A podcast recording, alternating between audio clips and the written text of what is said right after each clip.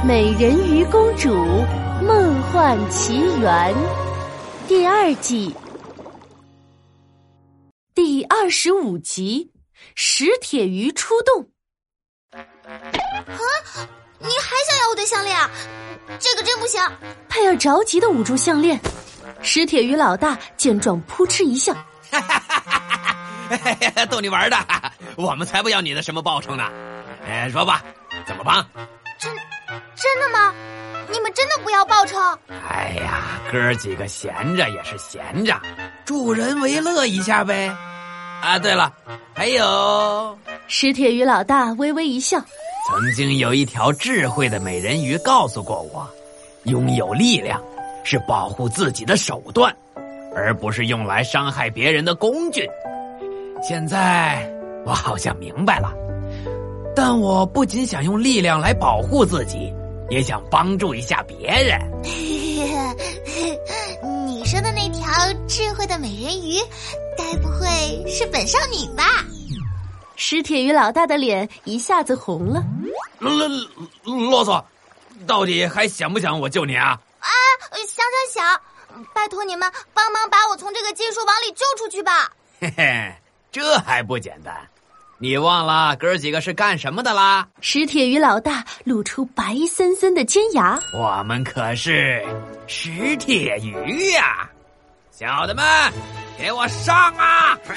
一群石铁鱼张着大嘴从水柱里冲出去，扑向吊着佩尔的金属网。不到一分钟，金属网就被啃得精光了。乔夫人，不不好了，美人鱼跑了！什么？乔夫人猛地向后看去，发现吊着佩尔的金属网不知何时不见了踪影。可恶，居然让他给跑了！算了，不管他了。我先抓到那个阿诺，拿到亚特兰蒂斯之书再说。佩尔顺着水柱回到地面上，他们还在抓捕阿诺，我得阻止他们。可是我的能量已经快要耗尽了，仅凭我的力量是不够的。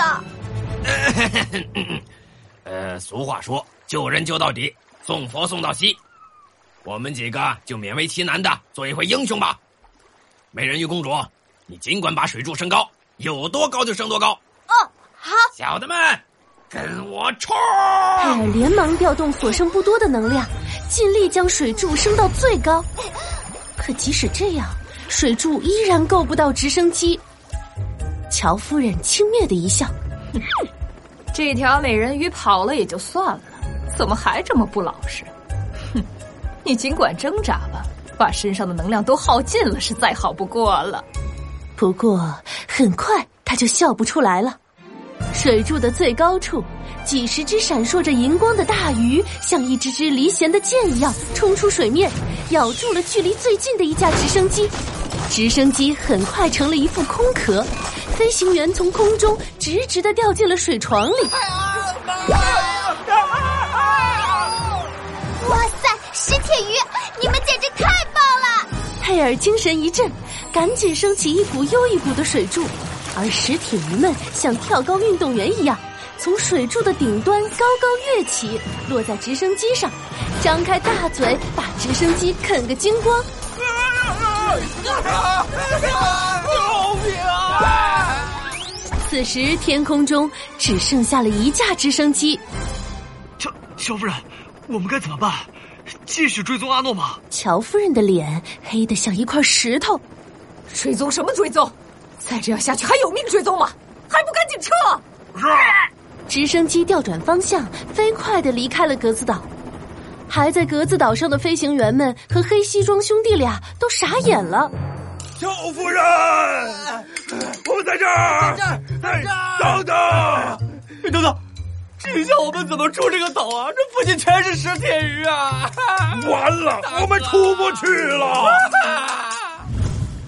眼看着最后一架直升机离开，佩尔长长的舒了一口气，真是太好了。这时，项链的光芒消失了，佩尔变回了少女的模样。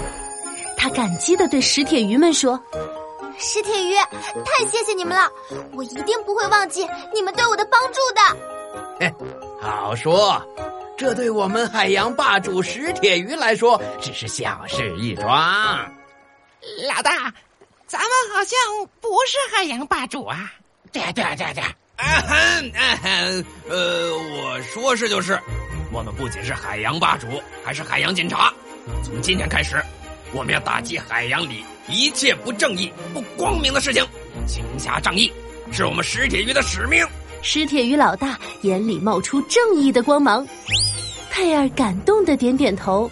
嗯嗯，石铁鱼老大，从今以后你就是我的偶像。嗯嗯嗯，好说。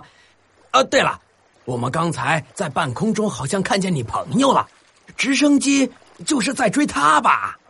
哦，对了，差点忘了阿诺。佩尔匆匆和石铁鱼们道别，按照他们说的方向找到了阿诺。阿诺气喘吁吁的把藏书指南递给佩尔。哎呀，他们撵了俺跑了好几里地了，累死俺了。哎呀，还好没给他们捉住。那，书孩子，公主，这个藏书指南交给你了啊，你去那个那个未来海岸啊，俺记得是叫这个名儿吧？啊，对。呃，据说那里有海百合，找到海百合跟着藏书指南的指示，你就可以找到亚特兰蒂斯之树了。佩尔把藏书指南收好，郑重其事的点点头。